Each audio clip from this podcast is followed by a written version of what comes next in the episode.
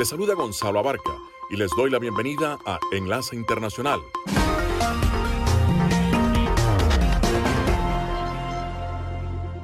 En esta franja nocturna estamos hablando de noticias internacionales, algunas entrevistas y un poco de música. Acomódense que ya estamos por empezar.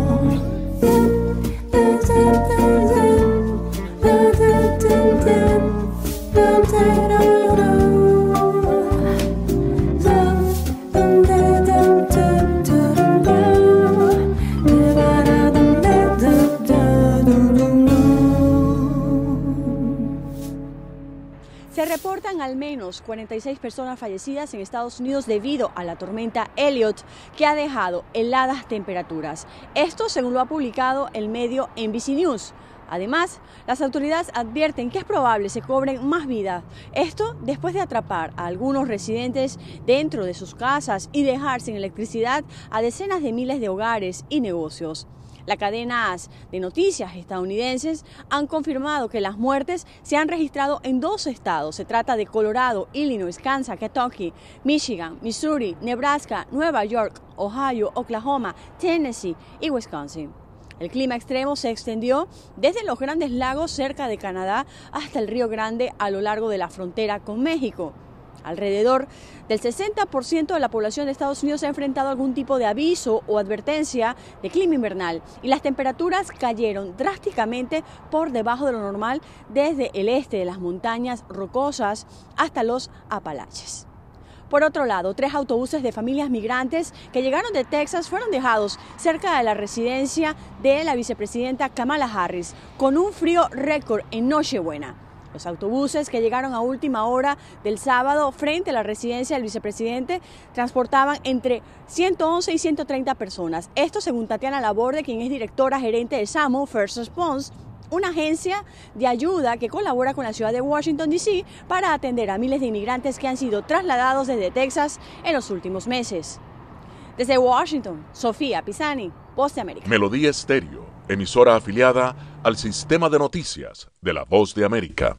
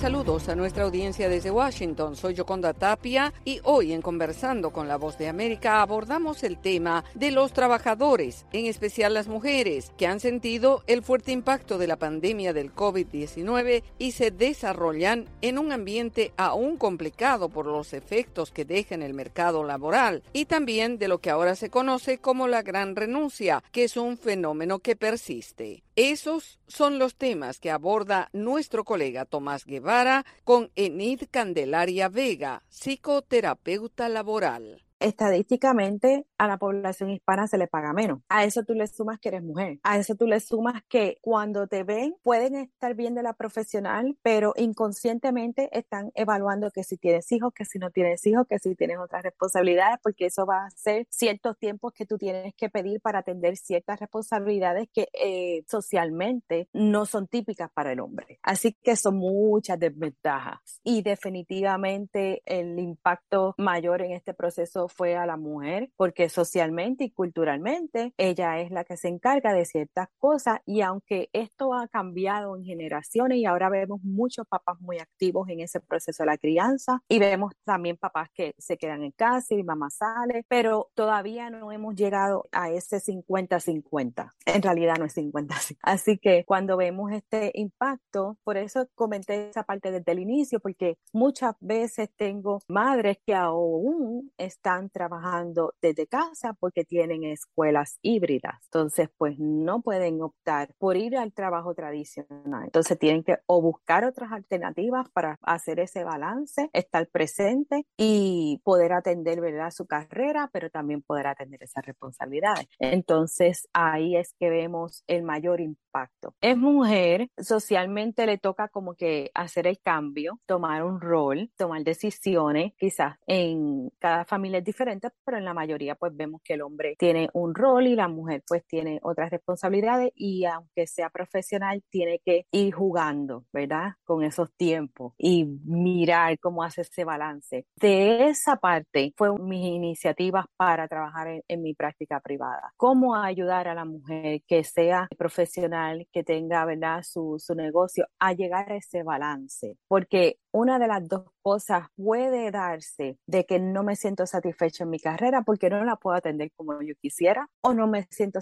satisfecha al 100% en mi rol, ¿verdad? De, de, familia por la situación en la que me encuentro. Entonces siempre están en ese debate y como que no se sienten realizadas o felices aún en una plenitud por esa situación. Y cómo ayudarlas en eso antes de, ¿verdad? Porque esas son situaciones que pueden dirigir a una persona a problemas de ansiedad, a problemas de depresión. Siempre esa prevención puede ser impactada en muchas áreas no solamente hacer ejercicio y comer bien, también el tener ese balance de y satisfacción de poder atender tu carrera, pero también estar presente en tus responsabilidades personales. Después de la gran renuncia, se habla hoy de la renuncia silenciosa, que el trabajador dice, me da un poquito igual y voy a ir trabajando para ir saliendo por el salario. ¿Cuánto impacto va a tener esto en las transformaciones que está teniendo el sector laboral? Muchas veces es, es bien interesante que lo estés mencionando porque justo días lo estaba este, como esa renuncia silenciosa, empleados, pues se les hace más, más flexible o más abierto decir o, o, más libremente decir, no, eso no me toca, no, yo no voy a hacer eso.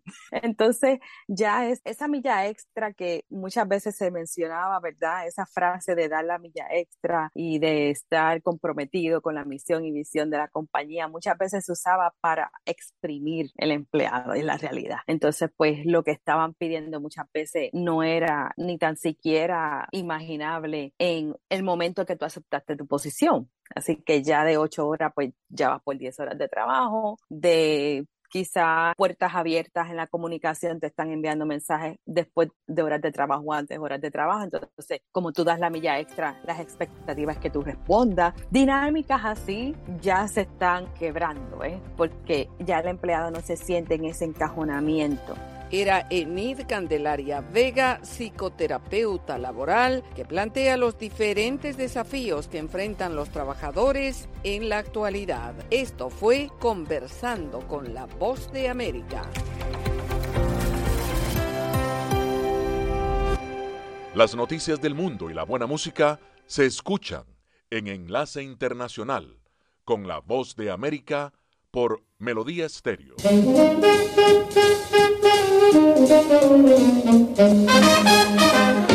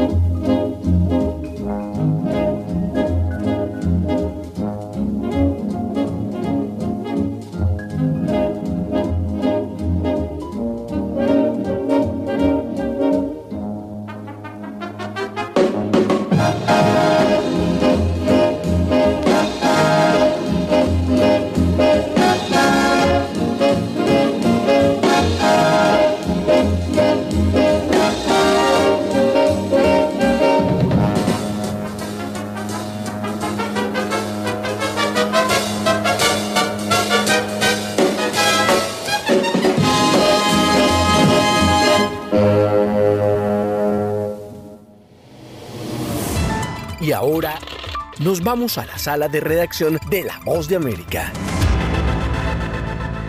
Luego de que en septiembre de este año el rechazo a una nueva constitución política se impuso en todas las regiones de Chile, ahora el gobierno del presidente Gabriel Boric confía avanzar en una nueva propuesta de Carta Magna durante el próximo año, y es que las fuerzas políticas ya ingresaron al Congreso de la Nación el proyecto de nuevo proceso constitucional para que sea discutido por los parlamentarios. El documento propone que el presidente decrete para el 14 de mayo del 2023 la elección de los integrantes del Consejo Constitucional, el órgano redactor de la nueva constitución. Este grupo empezará a funcionar el 19 de junio del 2023 y estará compuesto por 50 personas. El senador Alfonso de Urresti del Partido Socialista de Chile declaró recientemente a medios de comunicación que lo más importante es avanzar en un nuevo texto constitucional. Lo peor es seguir dilatando esta situación y decir que aquí no, no ha pasado nada. Eh, el pueblo de Chile mayoritariamente eh, optó por el rechazo y sigue abierto el proceso y creo que en eso tanto el presidente de la República como los distintos actores de gobierno oposición entienden que hay que cerrarlo. Además, el Congreso chileno aprobó esta semana reponer el voto obligatorio para las elecciones y plebiscitos populares, una condición que el país había dejado atrás en 2012 y que los políticos consideran importante para aprobar esta nueva constitución, según declaró el senador Matías Walter Prieto. Y eso creemos que es algo muy importante porque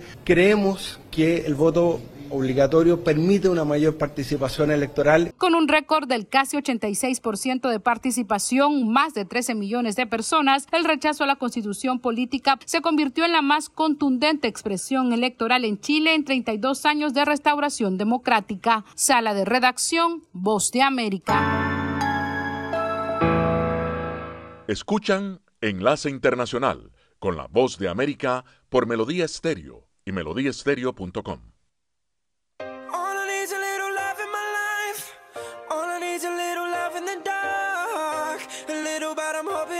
kickstart me and my broken heart. I need a little loving tonight, hold me so I'm not falling apart. A little, but I'm hoping it might kickstart me and my broken heart.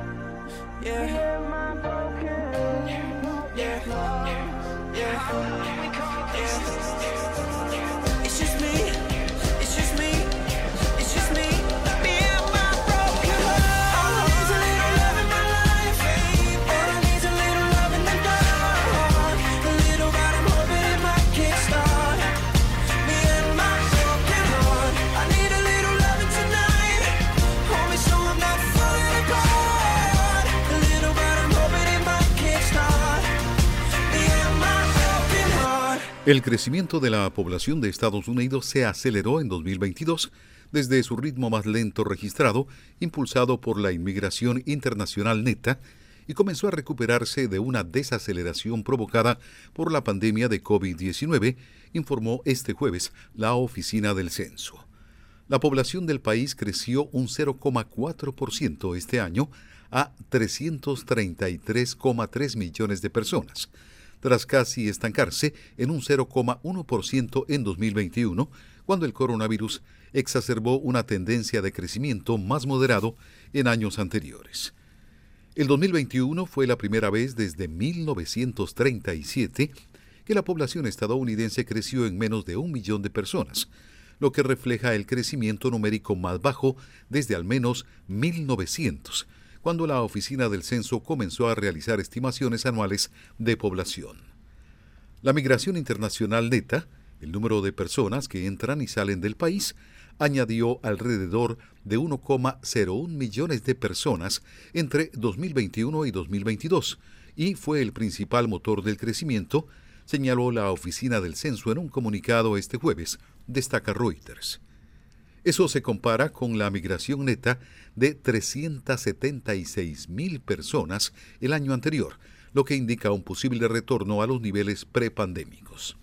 Florida fue el estado de más rápido crecimiento en 2022, con un aumento de la población del 1,9% a cerca de 22,2 millones de personas, mostraron las cifras de la Oficina del Censo. 18 estados experimentaron un descenso de población en 2022, esto frente a los 15 y el Distrito de Columbia del año anterior. Tony Cano, Voz de América, Washington. Desde Washington le saluda Gonzalo Abarca para invitarlos a escuchar Enlace Internacional con la Voz de América, lunes a viernes, 7 de la noche, por Melodía Estéreo y en simultánea por melodíaestéreo.com.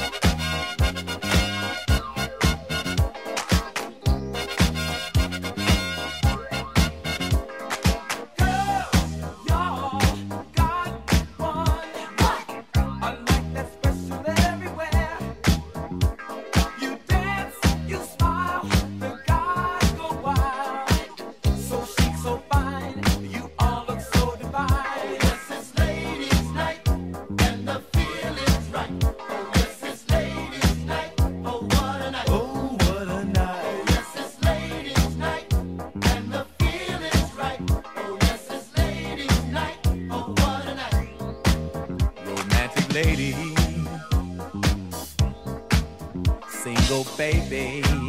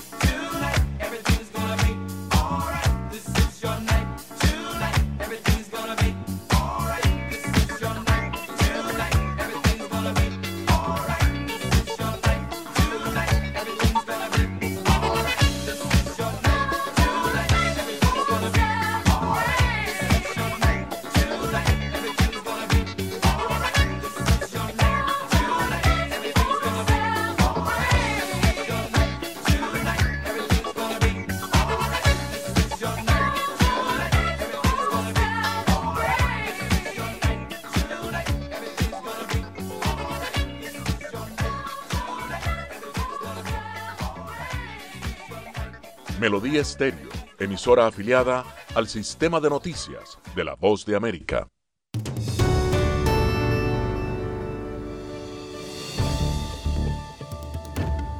Un saludo cordial para todos ustedes, estimados oyentes de La Voz de América. Este 2022 que está a punto de terminar dejó para nuestro equipo un gran logro, nuestra producción Impacto del Cambio Climático en la Sobrevivencia Regional fue ganador del prestigioso Premio Gabriel, otorgado por la Catholic Media Association, la Asociación de Medios Católicos en Estados Unidos. Fue un reconocimiento al esfuerzo de todos los que componemos este grupo de trabajo. John Burnett, quien fuera productor de este especial, ya no está en La Voz de América, pero sigue siendo nuestro compañero por sus aportes a nuestro trabajo. Como directora de este equipo, resalto la labor de Judith Martín y nuestros corresponsales, Eugenia Sagastume en Guatemala, Neri Mabel Reyes en El Salvador, Taliana Ocaña en Nicaragua y Óscar Ortiz en Honduras. Y también a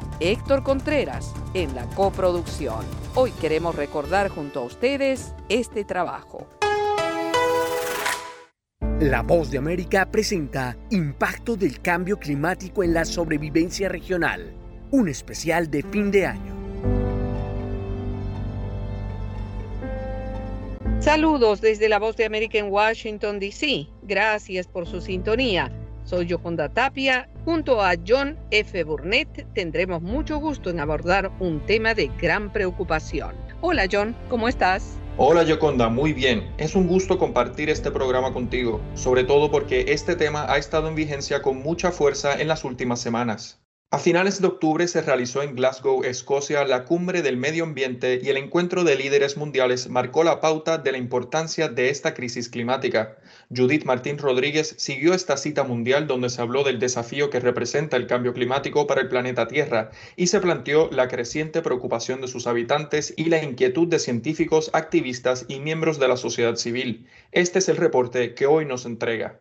El cambio climático ha sido uno de los grandes protagonistas de este año en materia de desafíos globales y es que líderes de todo el mundo coinciden en el daño, en ocasiones irreversible, que el ser humano está causando en un planeta cada vez más castigado por múltiples factores, como el uso indiscriminado de combustibles fósiles para obtener energía, la deforestación masiva o, en palabras del secretario general de las Naciones Unidas, Antonio Guterres, por tratar a la naturaleza como si fuera un retrete. Y además recordó el largo camino que tienen por delante.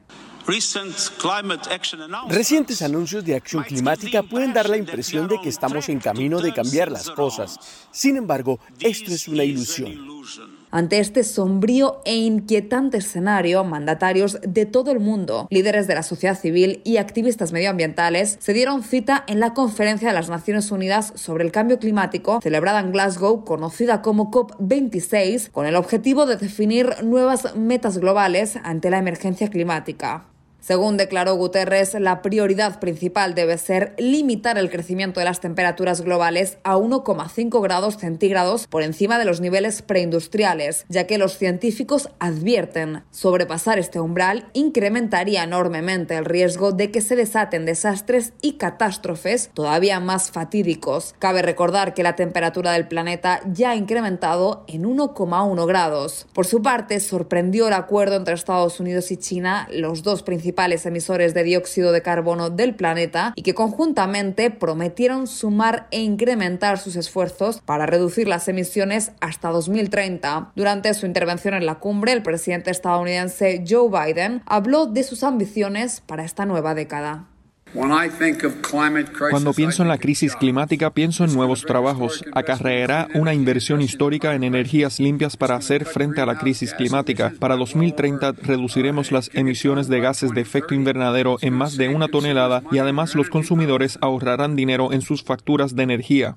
Siguiendo esta sintonía y como broche final a un encuentro histórico, representantes de casi 200 países firmaron el Pacto Climático de Glasgow, una resolución destinada a intensificar los esfuerzos para combatir el cambio climático. Sin embargo, este pacto, que prometía ser radical y pionero, acabó relajando el tono de sus promesas y exigencias por objetivos menos determinantes. Numerosos delegados lamentaron esta alteración de última hora y expresaron su decepción por la falta de ambiciones en la resolución final. Mientras tanto, líderes activistas contra el cambio climático se mostraron muy críticos con la efectividad de la COP26, como fue el caso de la activista medioambiental sueca Greta Thunberg, que calificó este encuentro como un fracaso al asegurar que fue pura palabrería. Hubo algunos avances, pero debemos recordar que la crisis climática es cuestión de tiempo y mientras sigamos haciendo pequeños y pequeños avances, significa que estamos perdiendo, estamos perdiendo tiempo en el que podríamos haber tomado medidas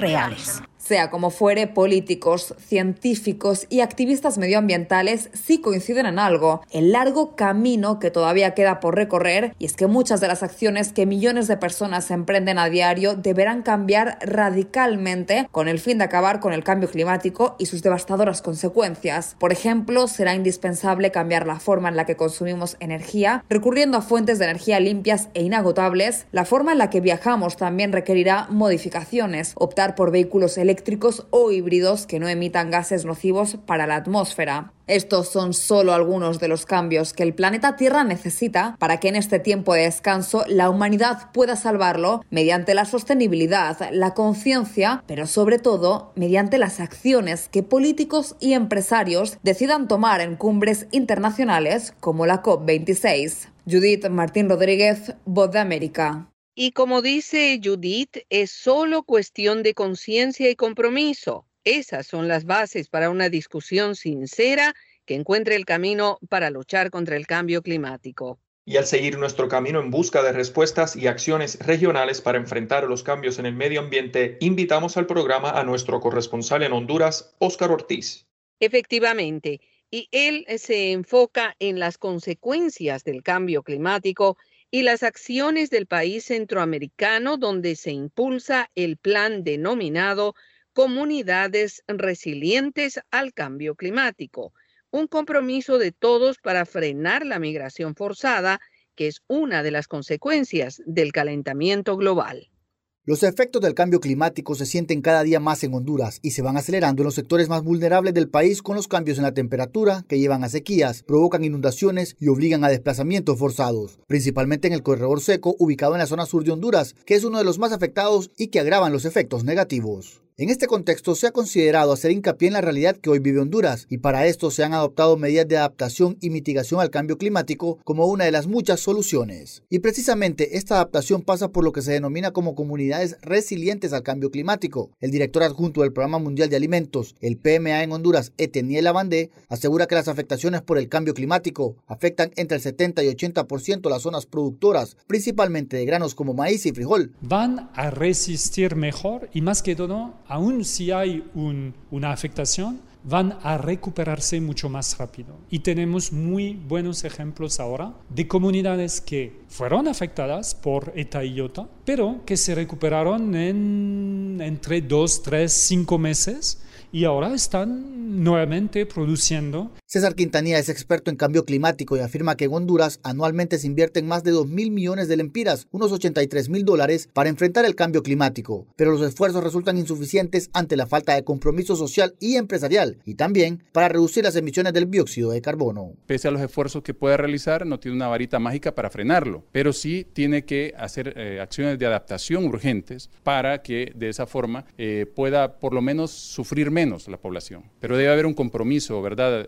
Individual, gubernamental, empresarial. Adalberto Araujo, con más de 15 años dedicados a la agricultura, poco a poco ha ido diversificando su producción para sobrevivir y cambió a cultivos de maíz, frijol y hortalizas debido a los impactos ambientales. Ahorita aquí el que tiene agua cosecha, pero el que no tiene agua no, siembra porque no. No ahorita la gente no ha sembrado maíz ni frijol porque no ha llovido. Solo donde, donde hay agua. Frijoles, maíz y verduras, el repollo, zanahoria. En al menos tres departamentos de Honduras, comunidades productoras se han adaptado a los efectos del cambio climático y es precisamente el contar con las herramientas adecuadas para su aplicación, como asegura el director del Programa Mundial de Alimentos en Honduras.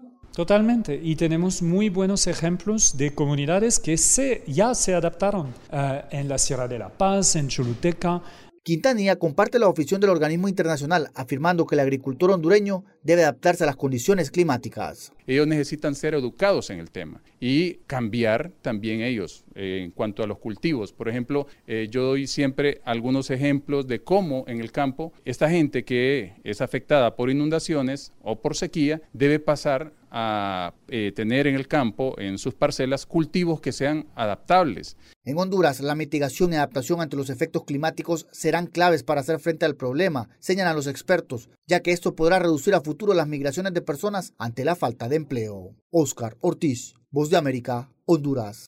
En Honduras, la situación del cambio climático y la seguridad alimentaria están íntimamente ligadas a la migración forzada y el desplazamiento que sufren los hondureños. Esta es la realidad que se debe abordar para enfrentarla con proyectos concretos y el compromiso de la comunidad internacional. Así es, John. Y bueno, te propongo, al igual que a nuestros estimados oyentes, hacer una pausa y enseguida volvemos para continuar con nuestro especial Impacto del Cambio Climático en la sobrevivencia regional.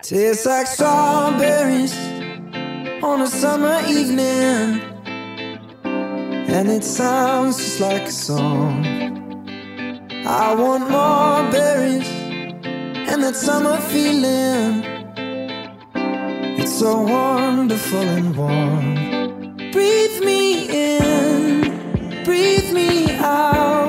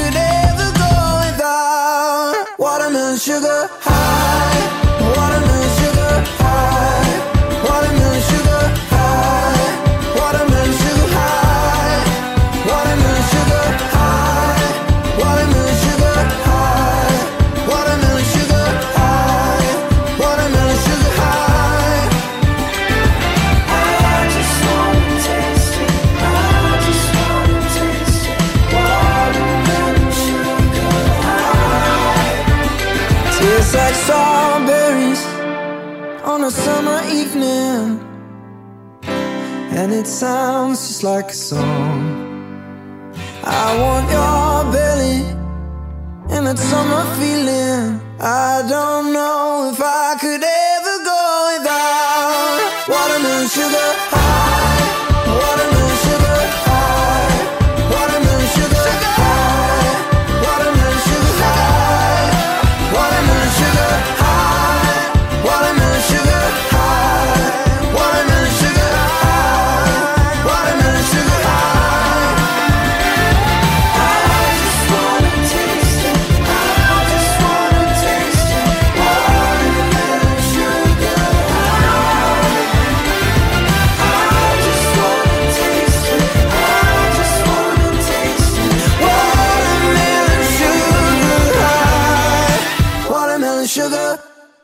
Melodía Estéreo, emisora afiliada al sistema de noticias de la Voz de América.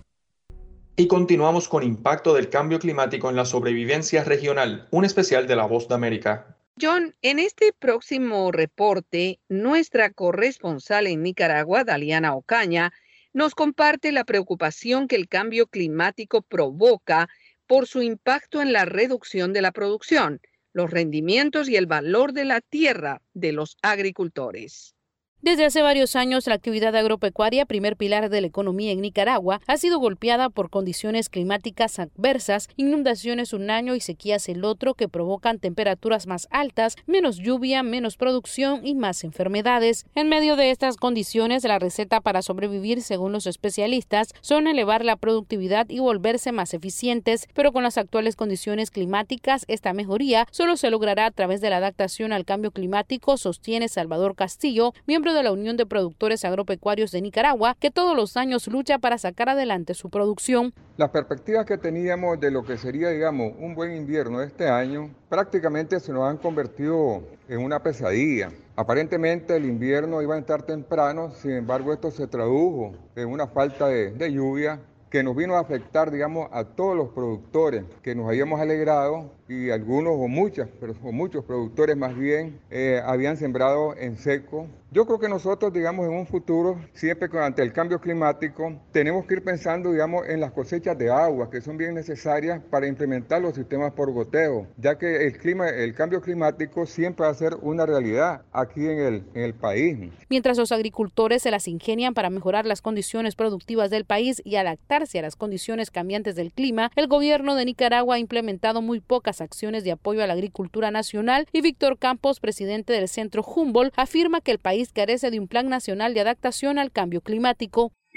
acciones de gobierno muy pocas. No tenemos, por ejemplo, un plan nacional de adaptación al cambio climático. Y lo que tenemos es una cantidad de, de algunas actividades diversas. Pero eh, la gente está en su, diario que hacer, enfrentándolo porque no le queda de otra, porque para ellos es un tema de sobrevivencia. Eh, y, entonces eh, el gobierno ha hecho algunos esfuerzos por conseguir algunos recursos financieros, pero realmente hasta ahora entendemos de que no ha sido efectivo. En tanto, el especialista en medio ambiente y cambio climático, Jorgen Guevara, comentó a La Voz de América que el aumento de la temperatura media anual y la disminución de las precipitaciones que se anticipan para el año 2030 podrían cambiar el futuro de las áreas actas para los cultivos que sustentan las exportaciones agrícolas y la seguridad alimentaria del país. Porque si antes tenías entre 24 y 26 grados centígrados a 800 metros, ahora es entre 27 y 28 grados. A eso se le conoce como la brecha térmica y eso significa que vas a tener que, subir a un mayor piso altitudinal el cultivo, por ejemplo, y eso implica eh, deforestación, eso implica la colonización de otras áreas agrícolas, otras áreas que no son aptas para el cultivo, para la siembra, y eso al final genera un impacto directo en la degradación de los recursos naturales, específicamente en países en medio de este panorama, los pequeños y medianos agricultores y ganaderos continúan enfrentando con sus propios recursos los cambios climáticos que golpean la producción anual, mientras la situación política y social es el centro del escenario y el interés nacional en Nicaragua. Daliano Caña, Voz de América, Nicaragua. Y como Daliana menciona, Nicaragua carece de un plan de adaptación para enfrentar los problemas derivados del cambio climático y el daño que está provocando en los cultivos, disminuyendo la capacidad del país para alimentarse apropiadamente y evitar serios problemas en el futuro. Y en este punto del programa hacemos una pausa. Enseguida volvemos con impacto del cambio climático en la sobrevivencia regional.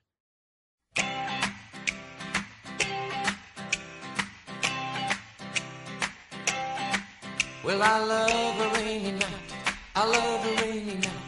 I love to hear the thunder, watch the lightning when it lights up the sky. You know it makes me feel good. Well, I love a rainy night, such a beautiful sight. I love to feel the rain on my face, taste the rain on my lips. In the moonlight shadows. Showers wash all my cares away. I wake up to a sunny day cause I love a rainy night. Yeah, I love a rainy night. Well, I love a rainy night. Well, I love a rainy night. Ooh, ooh. I love a rainy night. I love a rainy night. I love to hear the thunder, watch the lightning when it lights up the sky. You know it makes me feel good. Well, I love a rainy night. It's such a beautiful sight. I love to feel the rain on my face, taste the rain on my lips. in the moonlight shadows. Puts a song in this heart of mine.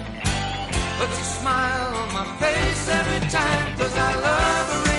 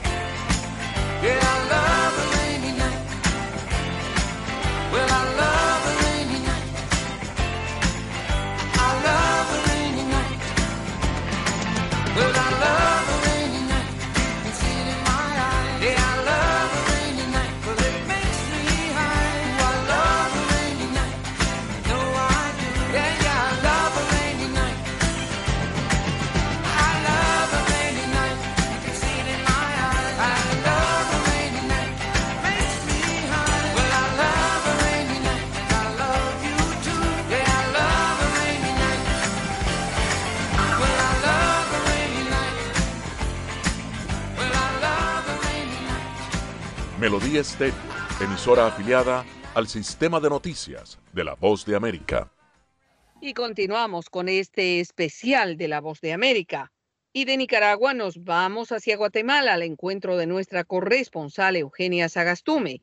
Ella enfoca este reporte en la principal huella que el cambio climático está dejando en Guatemala y que se evidencia en la producción agrícola, una situación que repercute en la inseguridad alimentaria de miles de personas. Guatemala es un país con vocación agrícola y la producción de cultivos representa más del 60% de las exportaciones, ofreciendo oportunidades de empleo a más de 1.800.000 personas, además de ser la principal fuente de alimentos para millones de guatemaltecos. Por eso es tan determinante el efecto del cambio climático, como expone Rolando Interiano, un agricultor de Camotán Chiquimula, un municipio que se ubica en el llamado corredor seco del país. Imagínense que si antes le cosechábamos a una manzana 100 quintales, ahora 40 quintales o nada, va. El denominado corredor seco es una franja azotada por la sequía, ubicado principalmente en el nororiente del país. Sin embargo, con el paso del tiempo se ha expandido principalmente por los efectos que trae el cambio climático, que se manifiesta en dos ejes, explica Isabel González, del Instituto de Sismología, Vulcanología e Hidrología de Guatemala el aumento de la temperatura y la escasez de agua, que está cambiando esta distribución espacial de la precipitación. La cadena de efectos llega a índices de desnutrición que son alarmantes y lamentables, dice la encargada de la Secretaría de Seguridad Alimentaria, CESAN, María del Rosario de León. Somos el sexto país en el mundo con desnutrición infantil y según los datos de la encuesta de salud materno-infantil 2014-2015, dan cuenta de un 46.5 de este indicador en niños menores de 5 años. Una situación que también preocupa a la Organización de las Naciones Unidas para la Alimentación y la Agricultura, la FAO, y su representante en Guatemala, Ricardo Rapalo, destaca la vulnerabilidad que existe frente a estos cambios de clima. América Central y Guatemala en particular, la, la gran parte de su población siguen dependiendo del maíz, por ejemplo, y el frijol en su alimentación. Toda la variedad climática provoca eh, eventuales riesgos en la producción y en la garantía de la seguridad alimentaria de muchas o la gran parte de las poblaciones que viven sobre todo en el ámbito rural sin embargo, la secretaria de la CESAN, María del Rosario de León, explica que el efecto negativo se da también por los eventos de exceso de lluvia, como el paso de las tormentas ETA e IOTA en noviembre de 2020. Porque entonces se pierden las cosechas, ya hay falta de disponibilidad de alimentos. Ante la variabilidad que existe, algunos han adaptado sus formas de cultivo, como relata el agricultor Rolando Interiano. Antes se sembraba en mayo, de ahí pues decidimos sembrar en junio, hoy estamos sembrando en agosto y la misma situación. Así como la adopción de nuevas estrategias que forman parte del trabajo de FAO con los agricultores, explica Rapalo semillas más resistentes a la sequía, hay formas de producir, se siembra en diferentes momentos del año para que si hay pérdidas efectivamente no afecte a todo el sistema productivo, sino solo a una parte. En 2020, el paso de los huracanes ETA e IOTA dejó 108 municipios afectados, 181 mil familias afectadas y 119 mil hectáreas dañadas. Alex Guerra, director del Instituto Privado de Investigación sobre Cambio Climático, explica que es la primera vez en más de 100 años que se tiene registro de eventos climáticos en los mismos lugares y con una diferencia de apenas dos semanas. Habían lugares que estaban inundados todavía con la primera tormenta y dos semanas después volvieron a ser impactadas por otra tormenta, ¿verdad? Eso sí pareciera no tener precedentes y aunque asegura que el gobierno, universidades y sector privado trabajan en acciones para cambiar el rumbo negativo en el medio ambiente, considera que los retos son gigantescos. Sí hace falta que esto tenga una magnitud mucho más grande. De, acción. Desde 2013 existe en Guatemala una ley para regular la reducción de la vulnerabilidad, la adaptación obligatoria ante los efectos del cambio climático y la mitigación de gases de efecto invernadero, una iniciativa que a criterio de guerra necesita más acción. Eugenia Sagastume, Voz de América, Guatemala. Hasta aquí, Enlace Internacional con la Voz de América. La cita es mañana, así que los esperamos. Les recordamos que pueden seguir la información de la Voz de América en www.boanoticias.com. Hasta la próxima. Enlace Internacional es una producción de cadena de noticias. Editores Jorge Pérez Castro y Gabriel Villarreal Ángel. Periodista Sala de Redacción de La Voz de América.